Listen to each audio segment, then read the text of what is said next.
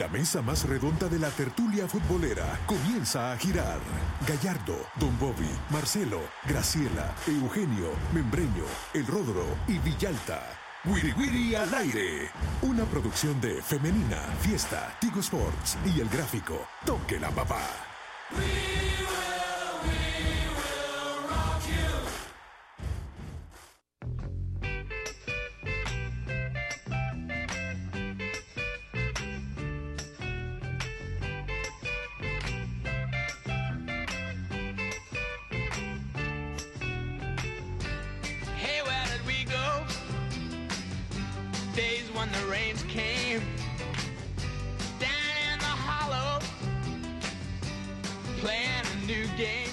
Hola, hola, hola, ¿qué tal? ¿Cómo están? Sean todos bienvenidos a una edición más del Wiri Wiri al aire por Femenina Fiesta y también por Tigo Sports. En la mesa más redonda, el señor Rodrigo Arias, Bruno Porcio, Josué Valiente, les saluda Marcelo Betancourt, produce el señor Diego Viana y Manu Ranchera en los controles. Tenemos el cierre de semana, se viene un fin de semana deportivo interesante, no hay, no hay primera división, pero sí hay, hay mucha actividad internacional y también de la selección sub-20 que termina su paso por, el, eh, por la, el- la ronda preliminar del premundial de la categoría de eso y más te- vamos a, a hablar ahora. También arranca la Fórmula 1 y pues bueno, vamos a, a tocar todos esos temas. ¿Qué tal, Josué? ¿Cómo está? Bienvenido al programa. ¿Qué tal? Un gusto estar de nuevo acá con ustedes, ya terminando una semana más, campamento de selección y Argentina anunció ya la nómina oficial Claro que sí. de jugadores que viajarán para el partido contra El Salvador. Así es. ¿Qué tal, Rodrigo Arias? ¿Cómo estás? Bien, qué gusto estar con ustedes y la gente que nos sintoniza eh, siempre con la expectativa de la selección juvenil. Eh, esperemos que mañana saque la tarea y también con un ojo en la mayor. Definitivamente, ya en la lista vimos a Messi, Di María, Dybala, a todos los campeones del mundo importantes, menos a Montiel. Así, ya le vamos a pedir a Josué Valiente que tenga ya en la mano la, la convocatoria para que nos la, nos las pueda compartir. ¿Qué tal, Bruno Porcio? ¿Cómo está? Bienvenido. Bien, Marcelo, un placer estar siempre con ustedes y por supuesto con toda la gente que está siempre pendiente del programa a través de las radios y de Tigo Sports. Eh, mañana El Salvador se juega, yo la considero una final. Eh, hay que ganar. La pregunta es, ¿estarán mentalmente preparados estos chicos? Porque deportivamente, futbolísticamente, tienen todos los papeles en regla para, para poder ganar su grupo, pero la mentalidad es lo que eh, a mí me preocupa. ¿Estarán listos? Porque se juega una final, hay que salir y hay que salir a ganar eh, para no especular y no esperar eh, combinaciones de resultados. Así que vamos a ver si estos muchachos logran eh, hacerle frente a esas presiones. Así es. Eh, Josué Valiente, bueno, que la selección nacional, ya que estamos eh, arrancando el eh, mes de marzo acá con el pie derecho, eh, hay mucha actividad de selección nacional en el mes de marzo, además de mucha eh, actividad deportiva, pero por ahora ya está confirmado que el 20 de marzo en, se va a jugar contra Bonaire en Washington, estaba hablando de la selección mayor. Luego el viernes 22 de marzo se jugará en Filadelfia contra Argentina, eh, que ya re- reveló la, la nómina y vimos que es un, un- equipo en serio. Y luego el próximo, el martes 26 se jugará en Houston contra la selección de Honduras. Pues, De lo que vamos a hablar ahora es acerca de la nómina que reveló Argentina para justamente para ese partido amistoso contra El Salvador y además luego Argentina juega contra Costa Rica. ¿A quién, quiénes están en la lista, José? Contanos. Están todos. Ah, Eh, bueno, vamos a ver. La lista de Argentina para enfrentar el partido del Salvador es la siguiente. Franco Armani, Walter Benítez, Emiliano Martínez, los porteros. Eh, de ahí en defensas, Germán Petzela, Nehuen Pérez, Nicolás Otamendi, El Cuti Romero, Nicolás Tagliafico, Marco Senesi, Nahuel Molina, Valentín Barco, Ezequiel Palacios, ya en el medio campo, eh, Rodrigo de Paul. Leandro Paredes, Alexis McAllister, Enzo Fernández, Giovanni Lochelso, Nicolás González y en el ataque es- los elegidos son Alejandro Garnacho, Facundo Buenanote, Valentín Carboni, Ángel Di María, Julián Álvarez, Lautaro Martínez, Pablo Dybala y Lionel Messi. Ok, estamos hablando, este sería el, el penúltimo partido de, de Di María, ¿no? Porque no, no sé si, que creo que había anunciado que no iba a ir a la Copa América. entiendo, ¿no? Sino que ese serían sus Ese- últimos partidos. La Copa América es su última. Es su último Eso- ah, de- él sigue hasta la Copa América. Sí, ah, ahí bueno. después de la Copa América dice basta. Ah, bueno, de acuerdo. Eh, Jo- Josué, ¿quién, quién falta eh, respecto al Mundial? ¿Quién está de nuevo? Bueno, lo hablamos con Rodros. No está Montiel. No, no sé si, si tiene alguna lesión. que ese es el o- lateral derecho que metió el penalti ganador. Que ¿no? fue el penalti ganador. Todos somos Montiel. Todos somos Montiel, dijimos ahí. Tampoco es el huevo Acuña, o sea, los Tampoco dos laterales. Acuña, los dos laterales quizás más experimentados de ese equipo. Sea, ¿De ahí quién más podemos no, mencionar? de los campeones del mundo, digamos, protagonistas del mundial, es ellos dos, Acuña y Montiel, que fueron los que terminaron la final. Sí, Sí, porque Pero- hay otros que no están. Almada, Ah, por ejemplo, no está. Que Claro, la- de Almada no se acuerda mucha gente. Por eso te digo, Papu por Gómez no se acuerda nadie. El Papu Gómez no puede jugar ahorita. entonces, No puede. pero básicamente estás, tenés los nombres sí. base de, de la selección. De Rulit no se acuerda nadie tampoco. No se acuerda nadie. Y lideras por Scaloni, ¿no? Este Ezequiel Palacio. Ezequiel, que ha sido el, el hombre de la Sí, semana. El hombre de la semana. Y esos son. Esos son básicamente. Rodrigo, este equipo sí. a ver, a ver, novedades. Eso Ajá, sí, sí. es Valentín Barco, Ah. que esta sería Ah, ya el de su Boca. convocatoria, eh, que ahora está en el, en el Brighton, Brighton. y que fue el- uno de los fichajes que por cierto esta semana pasada debutó. Y Alejandro Garnacho que vuelve también a una convocatoria de selección. Rodrigo, considerando que el Argenti- Argentina juega contra El Salvador y luego juega contra Costa Rica, ¿esperarías que, que Scaloni saque el 11, el 11 de lujo contra El Salvador?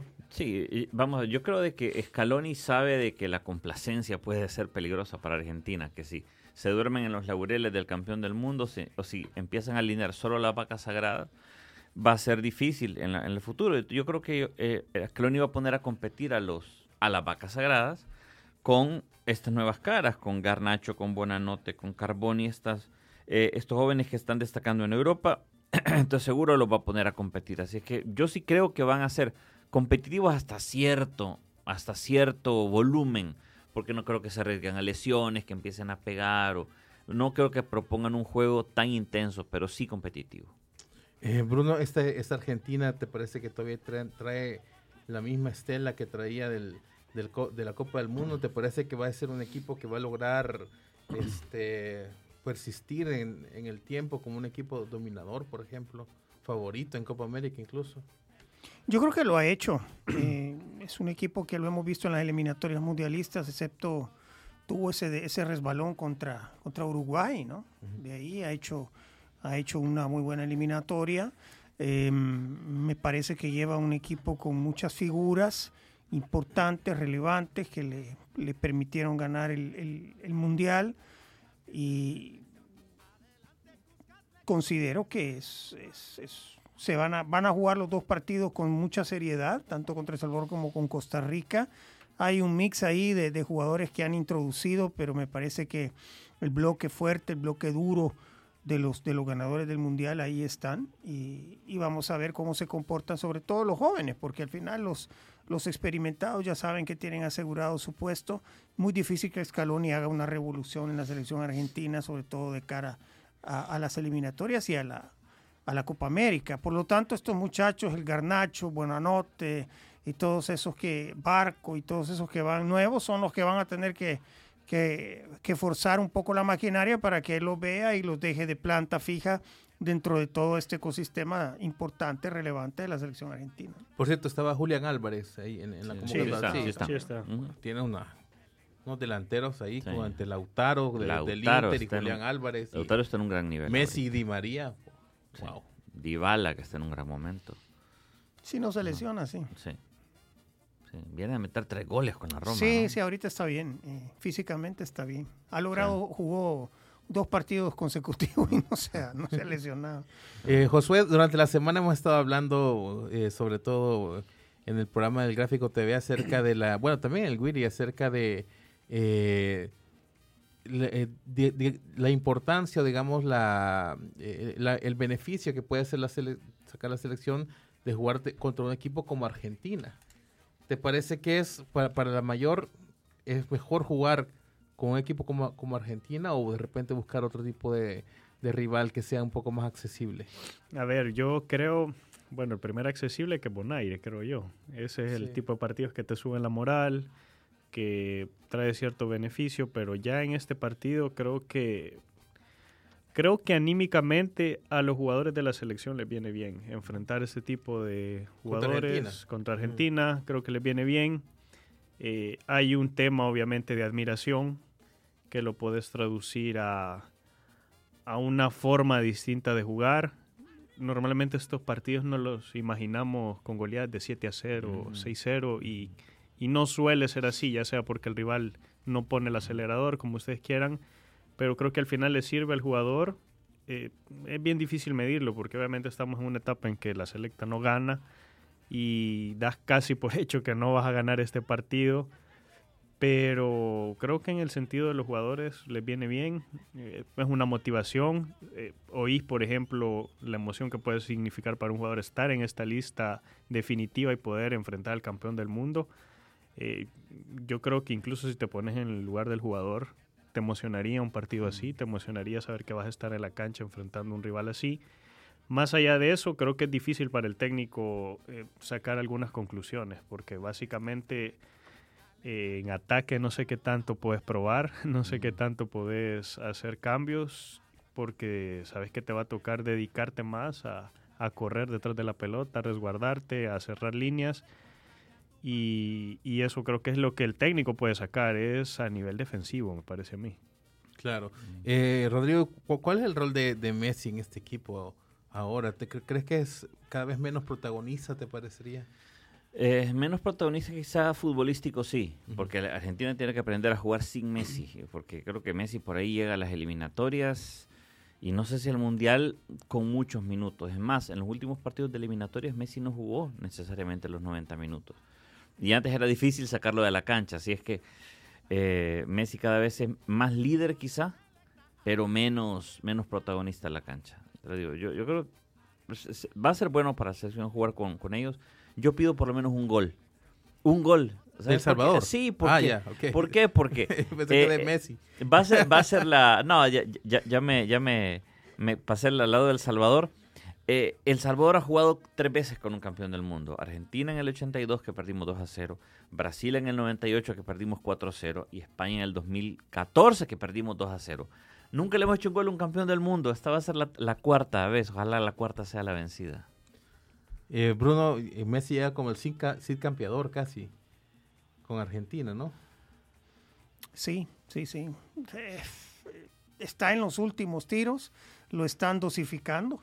Obviamente es importante, es un, es un jugador eh, muy simbólico para, para, para Argentina y para el mundo entero, pero ya la edad no la, puede, no la puede ocultar, no la puede esconder. Las exigencias para estos partidos ante Costa Rica y El Salvador no van a ser las mismas que va a vivir, supongo, en la Copa América o que ha estado viviendo también ya en las eliminatorias de cara al próximo mundial. Eh, toda la gente y todos los la parte económica cruza los dedos porque cada evento deportivo con Messi significa eh, una que cuadruplicar, quintuplicar las, las entradas eh, en todo aspecto y, sin él pues baja, baja un poco la, la cosa, ¿no? Pero, pero sí es un jugador que todavía eh, mueve mucho el, el- plano del fútbol mundial a nivel, a todo nivel, así que bueno, es- me imagino que para los, los- jugadores nacionales ha de ser emocionante eh, vivir este partido. Si me preguntas si, si para mí, si le sirve a la selección, yo te digo que no,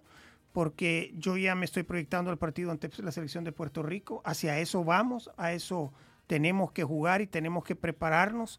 Y creo que el partido con Argentina no nos ayuda en nada eh, a enfrentarnos a, a una selección como la, la de Puerto Rico, que va a ser acá en casa, con estadio lleno, espero, para que tengamos esa fiesta futbolística nuestra. Y yo quisiera ver a una selección que, que tratara de ir al ataque, de ver funcionamientos ofensivos, porque necesitamos anotar goles y no contra una selección argentina que la veo muy difícil que pueda, que pueda anotar goles. Ya para defenderte y todo eso está Honduras, que es un partido también muy parejo a, a nuestro nivel. Y de ahí el único partido que sí, aunque parezca y toda la gente ha visto en redes su molestia, su burla, su ironía, etcétera, con Bonaire, para mí es el único partido de los tres que vale la pena, porque ahí sí vamos a demostrar qué tanto ofensivamente podemos hacer, porque hasta el momento con Costa Rica no se vio mucho, pero no teníamos a todo el grupo, entonces acá sí es para mí de los tres partidos el más interesante. Yo creo que lo que pasa es que también para que enfrentemos a un rival contra Honduras para, para poder salir del hoyo en que nos hemos metido. Eh, luego del, del fatal cierre del 2023. Eh, creo que va- van a pasar varios meses, probablemente hasta la Copa Oro 2025. Probablemente tengamos de nuevo un, un rival eh, así continental, eh, serio. El, el resto va a ser, son eh, Islas. le- Nations. League y, y- y- y eliminatorias contra caribeños, por ejemplo. Ujú. Eh, por, por tanto, eh, la fotografía que, que tomemos del, del duelo contra Honduras hay que refrendarla después, porque lo, vamos a enfrentar de nuevo a un rival parecido en un año, pero yo creo que la fotografía que se tome contra Bonaire, yo creo que sí es una muestra clara de lo que podemos hacer en San Vincent, por ejemplo. Total. Exacto. ¿verdad? Contra, contra, contra eh, eh, eh, una isla como la, la de Saint Vincent.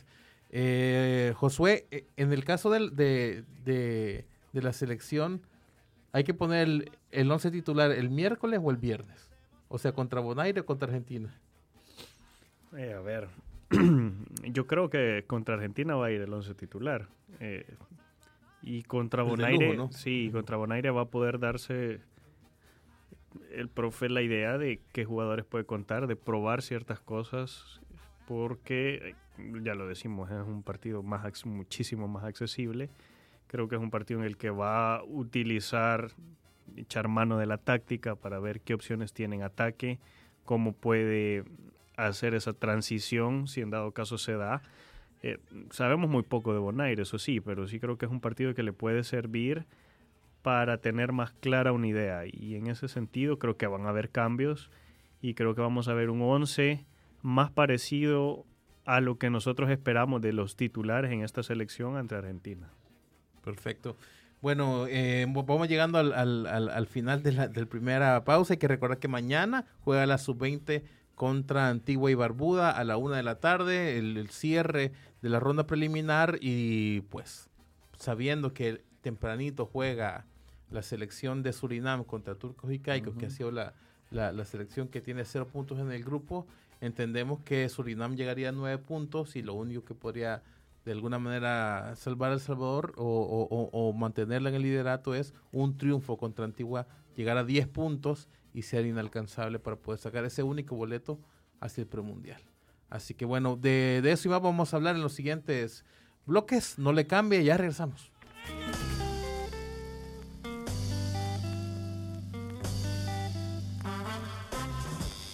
No le cambie. Vendemos y volvemos. Wiri Wiri al aire.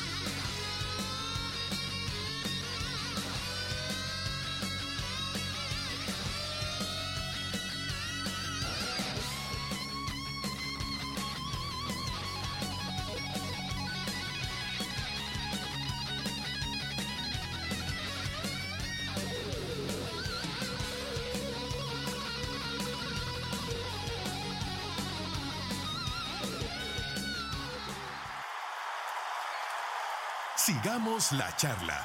Wiri Wiri al aire.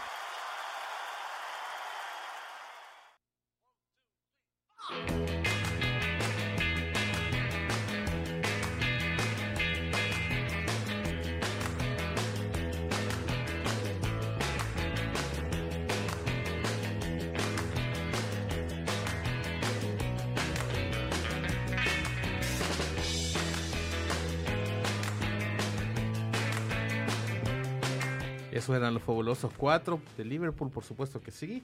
Y también tenemos unos fabulosos cuatro partidos el, de la, cuar- de la eh, cuarta de final de la Copa Oro femenina. Ya están definidos eh, para, el, eh, para mañana, sábado. Canadá enfrenta a Costa Rica y Brasil enfrenta a Argentina en el estelar.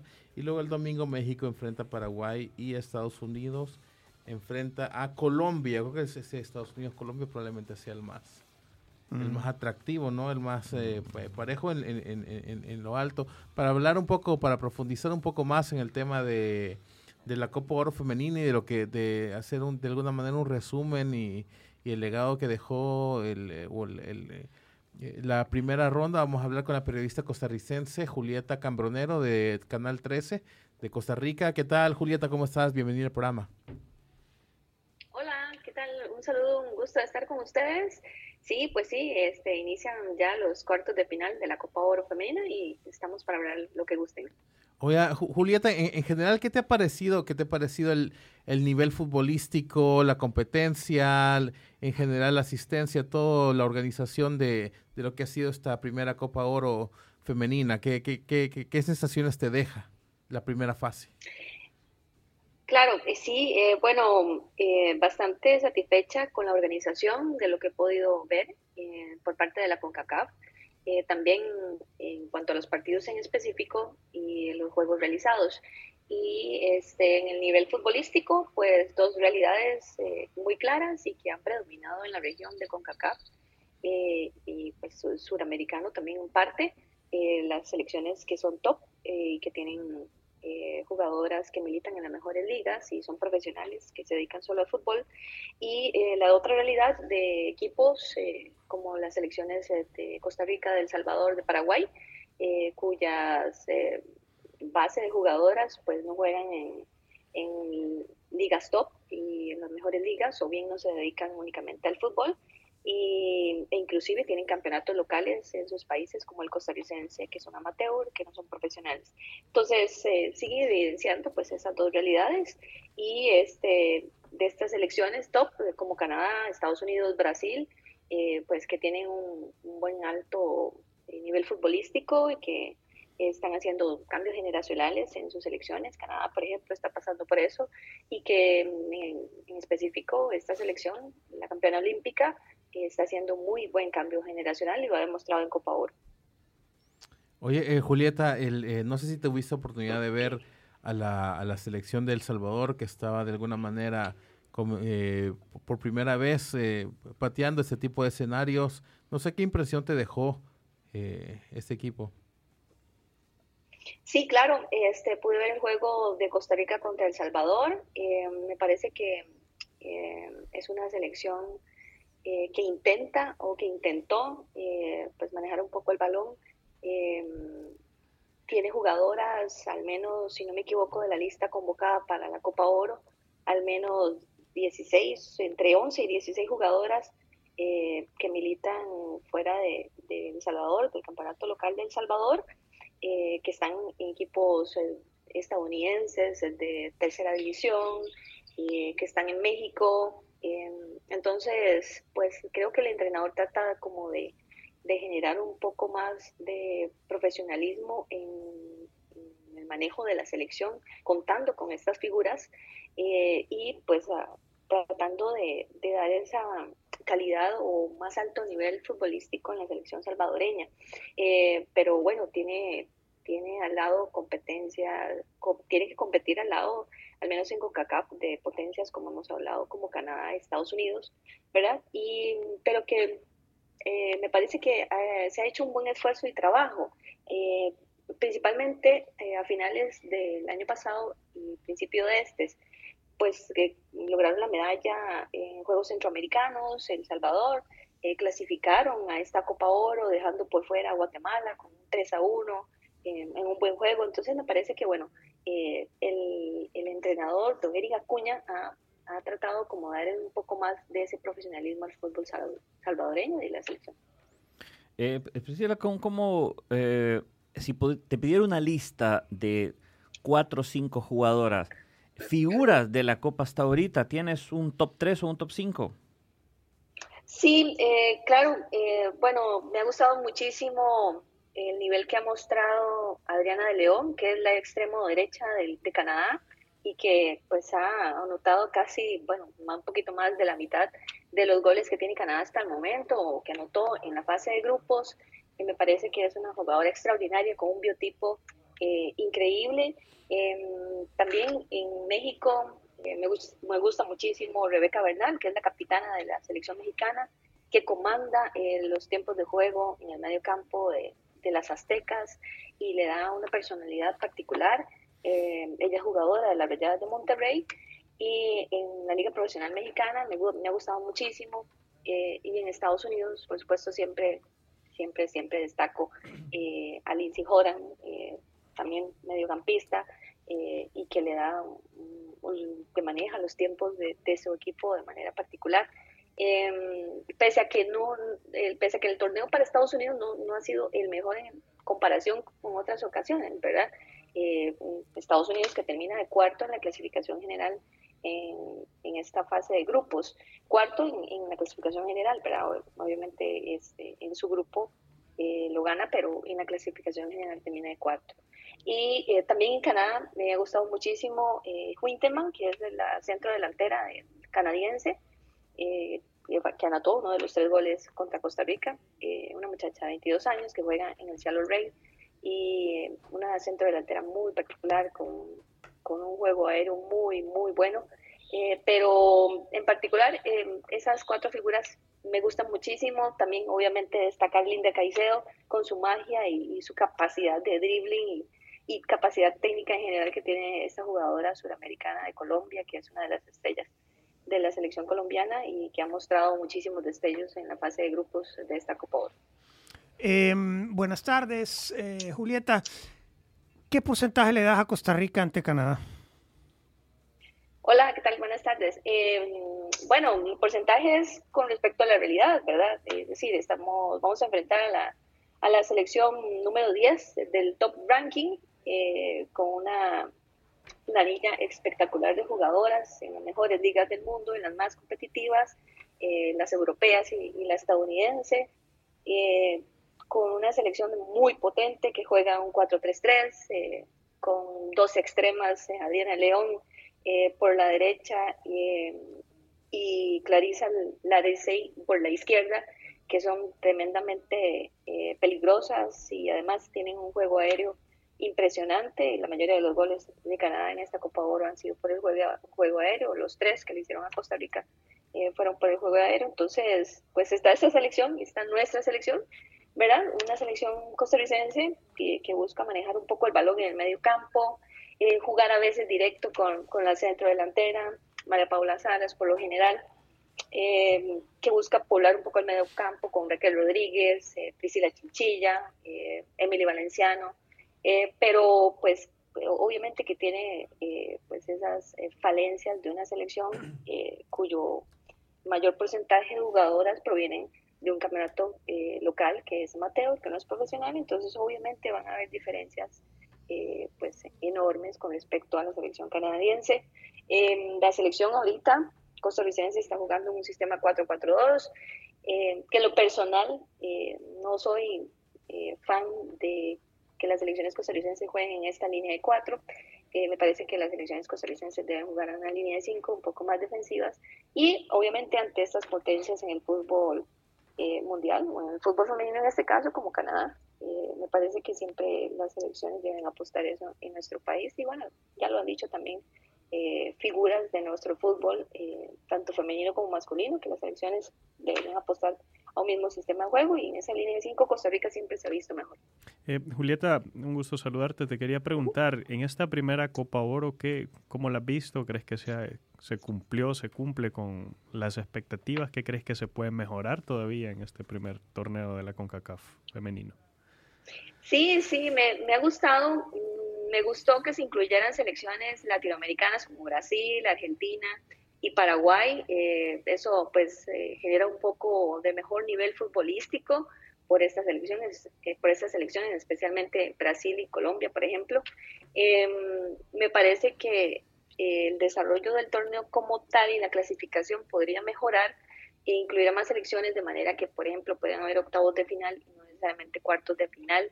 Eh, eh, me parece que se puede mejorar en, ese aspecto. Eh, igualmente, no solo apostar obviamente a selecciones de, CONCACAF, eh, sino también suramericanas e incluso también podrían ser de, otro continente para mejorar ese, ese roce futbolístico y esa generar un, poco mayor de competitividad.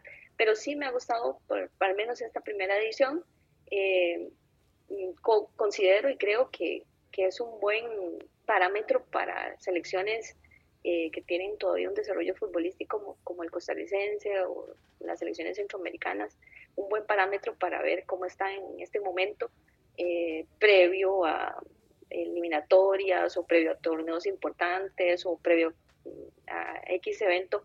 Y eh, para selecciones top como Canadá, Estados Unidos, igualmente, pues analizar en, en, qué momento se está y si se está, si se está realizando bien ese cambio generacional, por ejemplo, en Canadá, eh, etcétera. Entonces, eh, me parece que, que, sí es necesaria una Copa Oro femenina eh, y que se siga realizando y que evidentemente aumente también la exposición de las jugadoras, ¿verdad? Principalmente selecciones eh, centroamericanas y suramericanas. me parece que eso lo necesitan muchísimo las futbolistas a nivel del, de Latinoamérica. Perfecto, muchísimas gracias Julieta por, por tu tiempo por, y por por los conceptos para nuestra audiencia y pues eh, seguro estaremos conversando muy pronto de nuevo. Con todo gusto para servirles. Era Julieta Cambronero, eh, periodista costarricense de Canal 13, hablando acerca de la Copa Oro Femenina. Bueno, no nos dio el porcentaje, se ve que no hay. Probablemente no hay ningún porcentaje.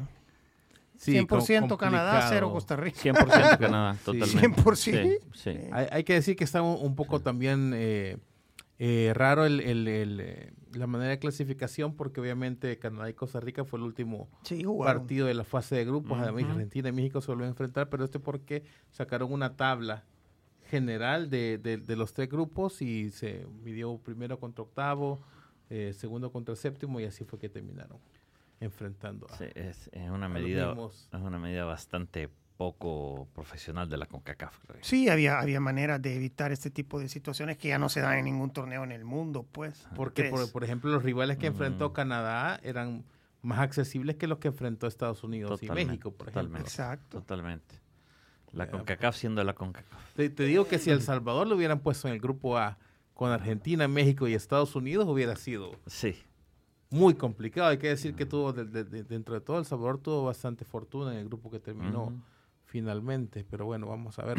Eh, luego, eh, recordar mañana la sub-20 se juega el pase al, al premundial, a la sub-20 que dirige Juan Cortés, que están ahorita ya en Antigua y Barbuda. No sé si tuviste la oportunidad, Bruno, de ver el partido entre El Salvador y Surinam. ¿Qué impresión te quedó de El Salvador? Pues a mí me, me, gustó, me gustó porque mostró dos caras El Salvador. Una cara... Eh, muy de, de, una cara que me, me transmitió determinación salieron a buscar el resultado, dejaron al equipo de Surinam desahogarse un poco, pero yo creo que El Salvador tenía claro que tenía capacidad técnica superior y que en los momentos importantes del partido la iba a mostrar.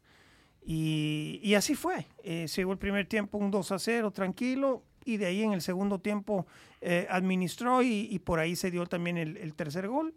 Así que eh, ante una selección que se le consideraba de las, de las más peligrosas y favoritas.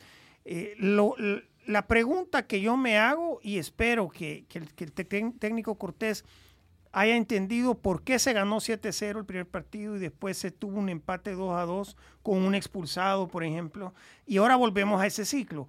Entramos con Surinam, le ganamos a Surinam 3 a 0, perdemos un jugador por expulsión porque se metió ahí en una Sí. trifulca inútil y, y- y se escuchaba al técnico gritándoles que no se metieran ahí y, y sin embargo hay un DNA en el jugador salvadoreño que le encanta irse a meter donde hay, donde hay pleito.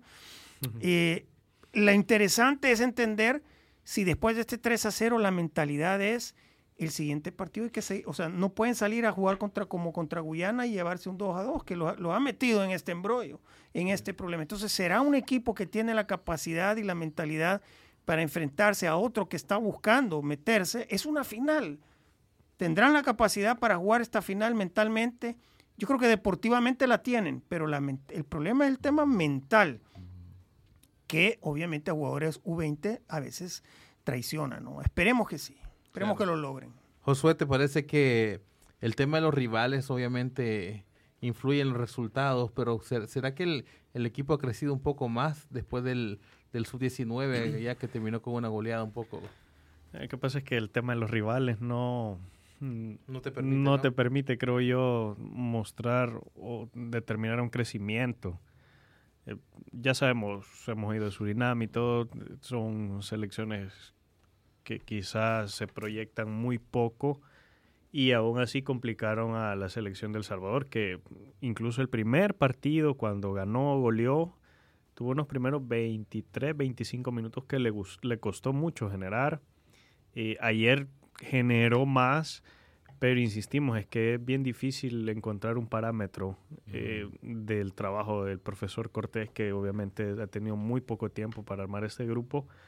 Pero a pesar de eso, me parece que no tendríamos o no tendría la selección que estar en esta situación jugándose una final a estas alturas cuando pudo haber resuelto con mayor solvencia la eliminatoria. Insisto, sin menospreciar a, a las demás islas, pero a ver si no pasa lo del típico mentalidad salvadoreña de que, Ah. de que en el partido importante te caes. Ojalá que no. Yo creo que a pesar que va a jugar con el local, debería de sacar un resultado solvente. Yo creo que lo del empate 2 a 2 creo que fue un error. No sé si táctico, no sé si Bueno, y jugaron pero- con mucho tiempo, muchos minutos con un hombre, un jugador menos Sí. también.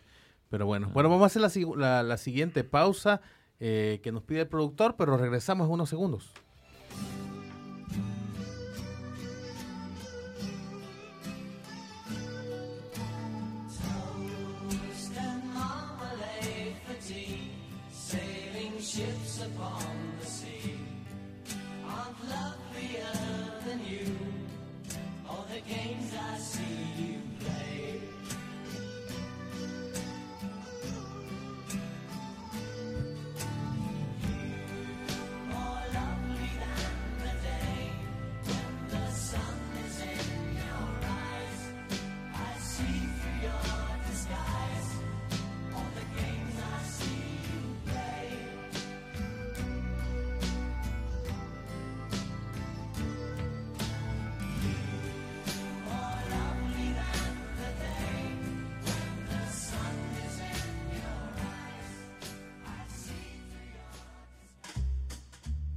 Sombrita.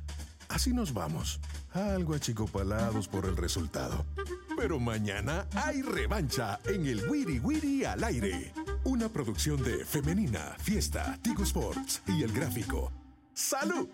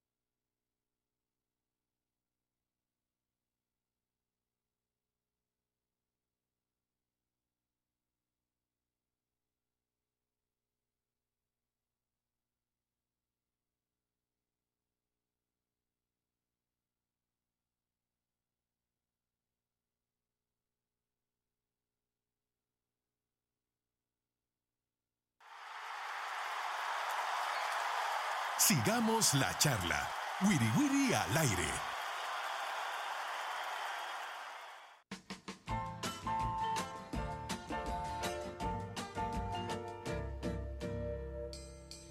Got along without you before I met you, gonna get along without you now. Gonna find somebody twice as cute, cause you didn't love me anyhow. You ran around with every boy in town, and you never cared if it got me down. You had me worried. Estamos de regreso en el Wiri Wiri al aire. Pues eh, eh, este fin de semana arranca la, la temporada de la Fórmula 1 2024 con obviamente Red Bull sigue siendo el, el gran favorito después de ganar dos títulos consecutivos liderados por el señor, el piloto neerlandés Max Verstappen. Este, y este fin de semana la carrera es en Bahrein. Para hablar un poco más acerca del, del tema, eh, tenemos en línea al periodista Samuel Reyes de TUDN. ¿Qué tal, Samuel? ¿Cómo está? Bienvenido al programa. Hola, qué gusto saludarlos. La verdad es que muy intenso ha sido este inicio de temporada en la Fórmula 1 y la verdad es que lo que la gente esperaba era que Max Verstappen arrosara con todo y no fue así, realmente estuvo muy apretado y la verdad es que qué bueno porque parece que la competitividad eh, se va a hacer presente por lo menos en este inicio de temporada, ¿no? Samuel, ¿de, de- qué depende esa, esa, esa competitividad? ¿De cuál, de cuál escudería eh, eh, tendríamos que ponerle el ojo para, para, para pensar que va a romper ese, esa hegemonía de Red Bull? Bueno, de entrada tenemos que hablar acerca de los grandes cambios que hubo en las presentaciones de eh, previo a la temporada. Primero, Red Bull hizo una revolución y no una evolución del, del auto que traen. Y por el otro lado, también Mercedes presentó algunas modificaciones, por ejemplo, en las horquillas de la suspensión delantera, que han venido a cambiar muchísimo la velocidad y la manera en la que el auto está recargando, y eso es muy bueno. Ferrari, por otro lado, desde los entrenamientos de pretemporada y también en, las, en los entrenamientos previos a este gran premio, estaba demostrando que tiene buena velocidad. Ahora, una cosa es la velocidad en calificación a un par de vueltas por sesión y otra cosa es la competencia, que realmente es donde un auto tiene que rendir lo máximo, porque a fin de cuentas hemos visto que históricamente Ferrari tiene muy buenas calificaciones, pero en la progresión de carrera el auto empieza a perder eh, competitividad. Así que tendremos que esperar justamente al día de mañana para saber si es que Ferrari es el que podría venir a hacerle cosquillas a Red Bull o si en el caso de lo que fue la calificación de George Russell en el tercer lugar pudiera tomar la, la estafeta de ser el siguiente equipo en la lista para tratar de eh, abollarle la corona a Red Bull. Eh, Samuel, un gusto saludarte. Para mí esta temporada tiene ciertas eh, cosas que llaman la atención. Por ejemplo, a mí me llama la atención el tema de Hamilton se va, pero va a ser todo el año con, con Mercedes. Y está el tema también de Ferrari, que va a tener que hacer ciertos cambios. ¿Cómo crees que afecte esto a estos dos equipos? El tema de los cambios de porque- pilotos. Sí, lo que dices tú es, es, es muy importante porque afecta muchísimo a los dos equipos, tanto a Mercedes como a Ferrari. Uno, porque Carlos Sainz, a pesar de ser el único piloto que venció a Red Bull el año pasado, hablando de Ferrari, que le pudieron parar la racha vencedora a Red Bull, este, pues no va a tener la abierta para que le den toda la información del auto, porque no sabe ni siquiera qué escudería ir, aunque parece que debido a las relaciones que tiene con su papá, que ganó el Rally Dakar con Audi, pudiera irse a Sauber, que para 2016 se va a convertir en Audi. Pero por el otro lado, en Mercedes tampoco le van a abrir la llave completamente a Lewis Hamilton para que no se lleve tampoco los secretos con los que van a competirle justamente a la casa de Maranello. Y esto va a complicar muchísimo las cosas. Ahora, si estamos hablando del juego de las sillas, independientemente de que ya sabemos de que estos dos movimientos se van a hacer dejando por lo menos un espacio libre, en este caso Mercedes, el que va a desatar en realidad la famosa silly season y el cómo se van a mover las escuderías va a ser Checo Pérez, porque en estos primeros seis meses el piloto mexicano va a tener que demostrar qué tanto puede hacer con Red Bull para saber si se queda o se va. Y te digo que esto puede afectar a las escuderías porque entonces en el dado caso de que quedara un hueco en Red Bull porque tuviera que salir Checo Pérez, porque lo anuncian así a la mitad de la temporada, entonces va a haber muchos pilotos que van a buscar su salida de otros equipos para tratar de obtener esa posición. Así que en realidad podríamos hablar de dos asientos que estarían calientes en este momento y que van a poner muy interesante toda la temporada 2024. Eh, Samuel, ahora que mencionas a Checo, vamos a ver, eh, Checo está conforme eh, o, se siente cómodo, mejor dicho, seguir uno o dos años o tres años más como segundo bajo la sombra de Verstappen o quiere ir inmediatamente a una escudería donde él sea el número uno. Bueno, la verdad es que aquí es hacer el comparativo como cola de león o cabeza de ratón. Y es en dónde quieres estar. Y hay que decirlo tal cual. Muchas veces el ser cabeza de ratón te puede traer eh, pues eh, muchas cosas felices como piloto número uno. Pero si vas a tener la oportunidad de ir por podios ni de ganar carreras, pues la verdad es que no, esa necesidad está diluyéndose en realmente el trabajo que tienes que hacer. Mientras que Checo Pérez desde el inicio no fue llamado a ganar carreras con Red Bull, sino a desarrollar la plataforma en la que está el equipo para que Max Verstappen sea campeón. Y tan es así que a Checo Pérez prácticamente le doblaron el salario apenas llegó a Red Bull de los 4 millones que ganaba cuando estaba en Racing Point a ganar directamente 8 millones de euros. Entonces, cuando te das cuenta de todo lo que ha logrado, que ha tenido más victorias a partir de entonces y que ha logrado más podios y que ha logrado una notoriedad a nivel continental, porque pues Checo Pérez es seguido también en toda Latinoamérica por el brazo mercadológico que tiene la escudería austríaca, pues te das cuenta de que es preferible ser eh, cola de león en este caso para desarrollar una plataforma. Ahora, Checo dijo que en dado caso de que él tuviera que salir de Red Bull, él solamente se quedaría en la Fórmula 1 si se encuentra un proyecto en el cual pudiera desarrollarse como tal. Y la verdad es que hay que decirlo, un piloto de la experiencia de Checo que puede desarrollar una escudería o que puede desarrollar una plataforma, le puede venir muy bien al equipo Audi, que es en el que se va a convertir Sauber para 2016, y pudiera ser una buena opción para el piloto mexicano. Pero a priori, que la mejor opción que tiene Checo Pérez es tener una buena temporada y mantenerse todavía dentro de la escudería Red Bull para continuar con los éxitos, primero de la escudería y también los éxitos personales, porque independientemente de que el último contrato que firmó le estaba dando 12 millones de euros por temporada y que con todas las activaciones él terminó facturando en total 25 millones de euros la temporada pasada, de acuerdo a lo que publicó la revista Forbes, entonces pues nos queda claro que a pesar de todo, pues también hay que pensar incluso hasta en el patrimonio personal, ¿no? Puede ser el piloto número uno ganando 4 millones o puede ser el piloto número dos facturando 25 millones, ¿no? Em, creo que antes de, arrancar la temporada está- est- ha estado la emoción de la Fórmula 1 porque la temporada es bastante, es bastante aburrida y ya se sabe quién va a ganar y cómo va a ganar. Y de hecho las primeras pruebas en Bahrein han sido lo mismo. Digamos, los separados, entender el comportamiento de los separados en casa de, de Hamilton y de, y de Sainz y entender un poco lo de Horner, porque lo de Horner aparentemente le pusieron una tapadera encima. Ya no digamos nada porque el show must go on. Eh, el papá de Verstappen no lo quiere, pero ahí lo van a, lo van a seguir teniendo. ¿Qué más nos puede dar la Fórmula 1? Porque al final es un poco más de lo mismo, ¿no? Pues sí, la verdad es que es, es muy raro eh, eh, el tener ese tipo de sentimientos de que prácticamente sabemos. Creo que también aquí, eh, justo que hay 14 pilotos que van a terminar contrato en esta temporada, son los que le van a dar sabor al caldo, porque hay que hablar prácticamente de todas las escuderías, lo que pueden perder y lo que pueden ganar. Ahora, por ejemplo, el equipo Haas ya no tiene a Gunther Steiner como el director eh, técnico del equipo, que era la superestrella que Netflix había elevado a, a esta posición, mientras que, por ejemplo, el equipo eh, Alpine también fue el más grande perdedor en la calificación de este fin de semana. Entonces, eh, si solamente nos vamos a centrar en los ganadores de la competencia, pues sí va a ser una temporada bastante aburrida, pero cuando podemos ver la progresión que puedan tener Mercedes, que pueda tener McLaren, por ejemplo, que están también dentro del top 10, de lo que puede hacer el equipo Aston Martin con Fernando Alonso y el trabajo que ha estado haciendo para desarrollar esta escudería, por encima incluso de Lance Stroll, el hijo del dueño de la escudería, pues nos deja claro que sí hay mucha carnita de dónde sacar y más allá de los mismos escándalos, porque además pareciera que toda esta narrativa de escándalos que se dieron a inicio de temporada tuvo que ver más con la forma de ser de la Fórmula 1 que de las noticias, porque primero le niegan la entrada a Andretti Motorsports a la Fórmula 1 diciendo que no saben si sería competitivo y que no saben qué valor le podría dar a la categoría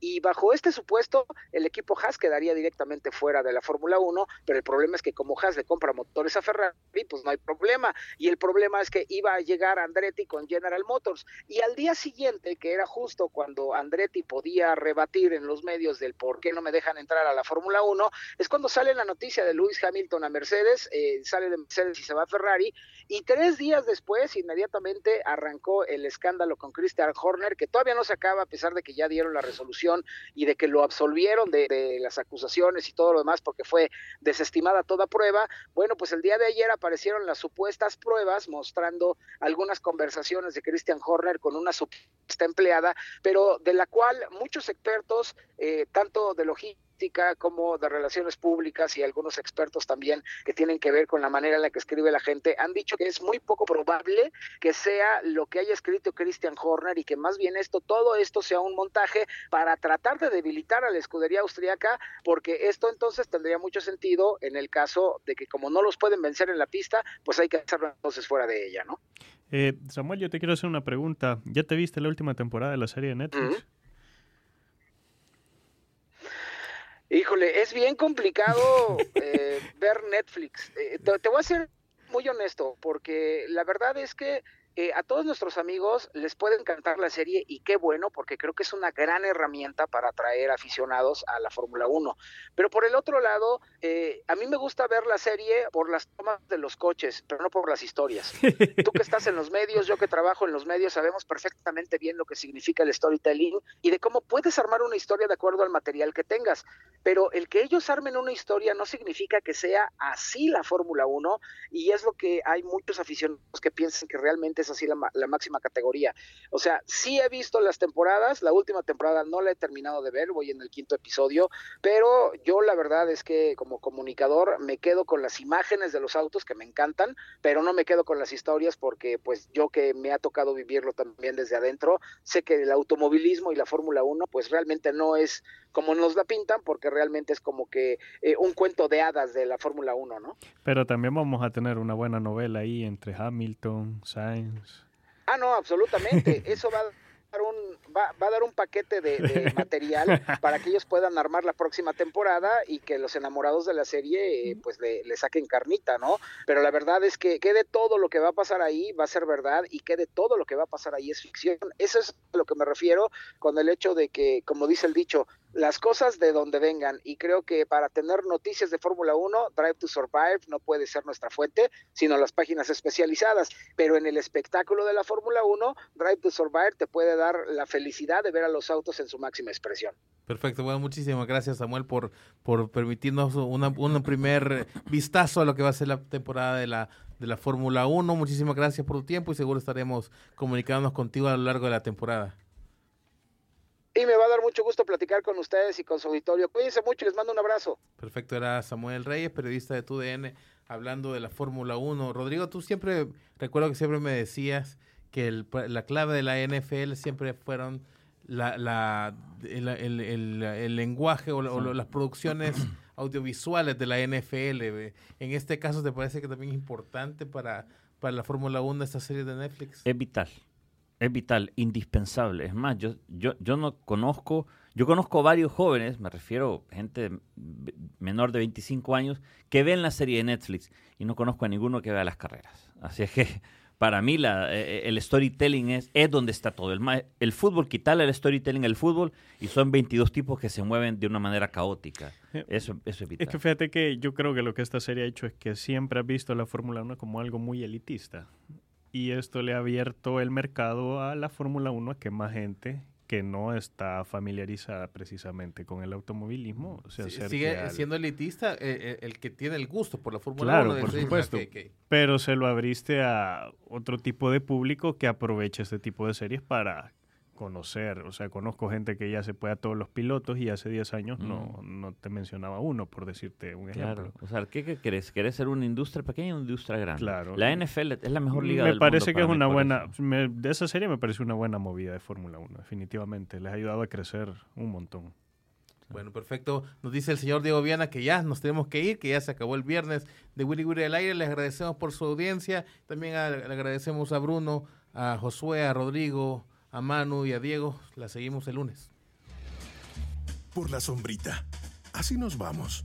Algo achicopalados por el resultado. Pero mañana hay revancha en el Wiri Wiri al aire.